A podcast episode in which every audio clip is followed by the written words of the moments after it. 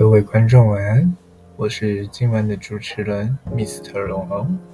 喜欢我的频道，记得帮我追踪，也可以分享给你的亲朋好友哦。那我们现在就进入我们的主题吧。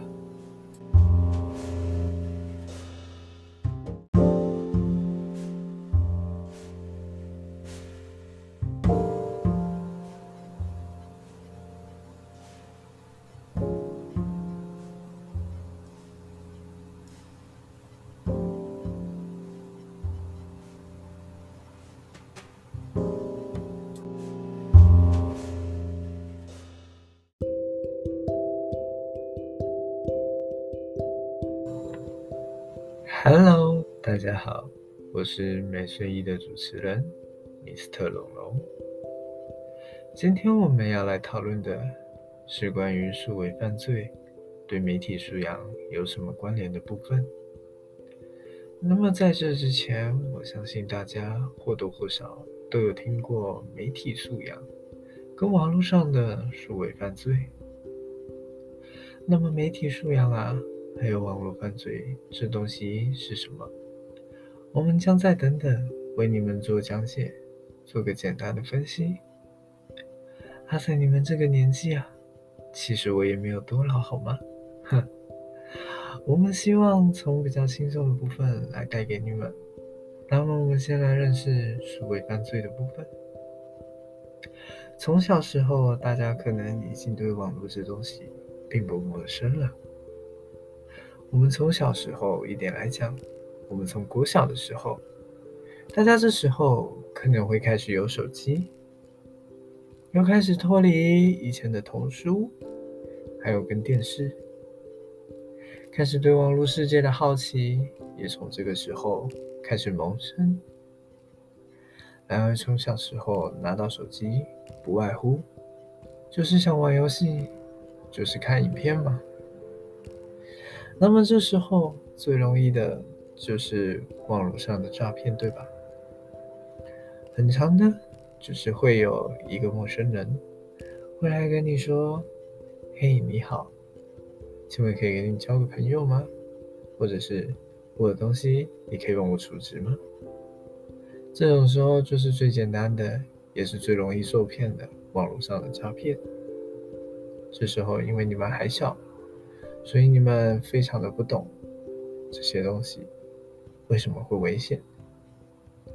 那我们把年纪再往上提一下，到了高中时期，这个时期是你们最暴躁、最浮动、最不成熟的年纪，大家开始懂得叛逆，懂得违背家长、违背师长等等。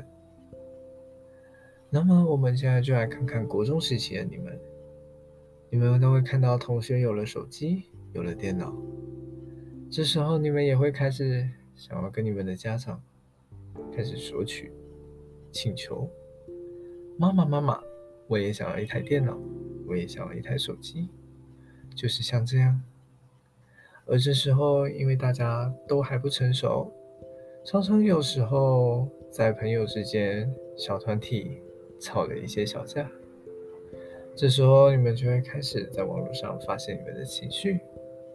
这种时候，很容易在环境差的情况下，就会出现霸凌等情况。这时候，因为你们还懵懂无知，所以你们就很容易会造成这些非常容易就出现的状况。那种不管从心灵上的、肉体上的，都会对被害人感到的不舒服。也因为网络的关系，所以你们多了一条霸凌的管道。当然，我希望我的听众们都不会走上这条路。那么，来到高中以及大学的年纪，你们的想法会渐渐开始变得成熟，开始会对网络上的东西开始求证。但这时，也是你们开始大量使用网络的时候，不管是社交啊，玩游戏啊。等等的因素使你们开始沉浸在你们网络的世界中，那么这时候你们就继续就更需要懂网络会对你们造成什么样的影响。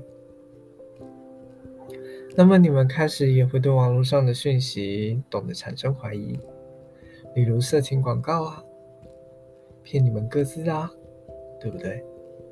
还有网络上一些造谣的新闻等等，都是你们开始会遇到跟怀疑的对象。那这里也就开始牵扯到一点媒体素养的东西了。那我们在接下来后半段，我们来谈谈媒体素养是怎么影响到网络犯罪的。那么在进入下个主题之前，先休息一下。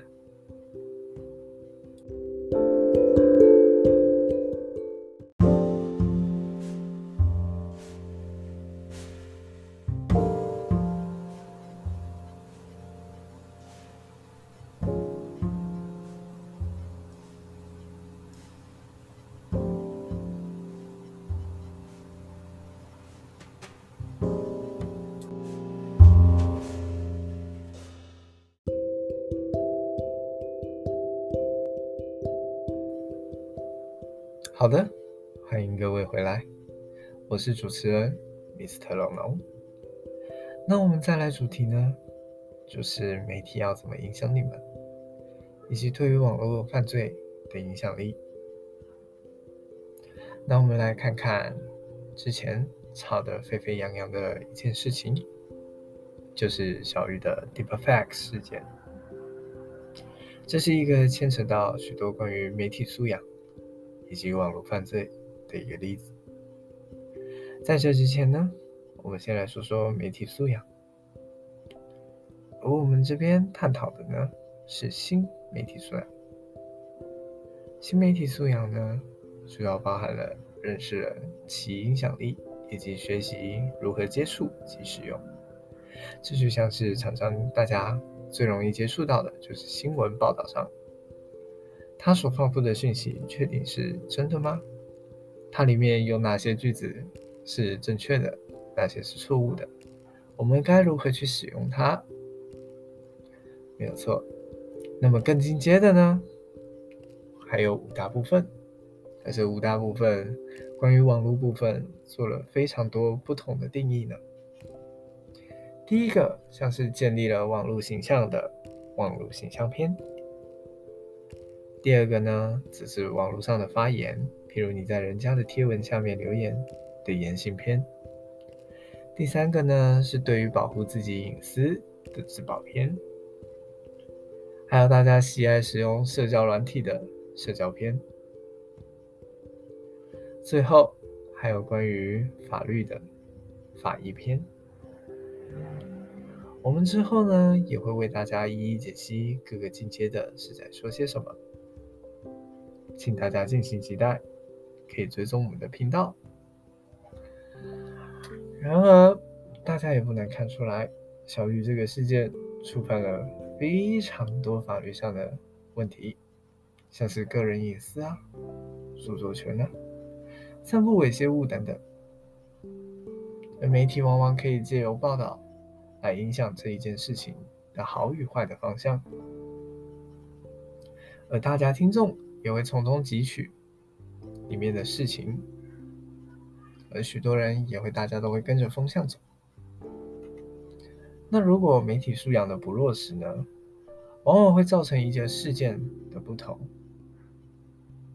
如果各位想要养成一个好的新媒体素养，欢迎继续追踪我的频道，之后会陆续上传关于新媒体素养进阶的五大部分哦。那我们今天节目就到这里。告一段落了。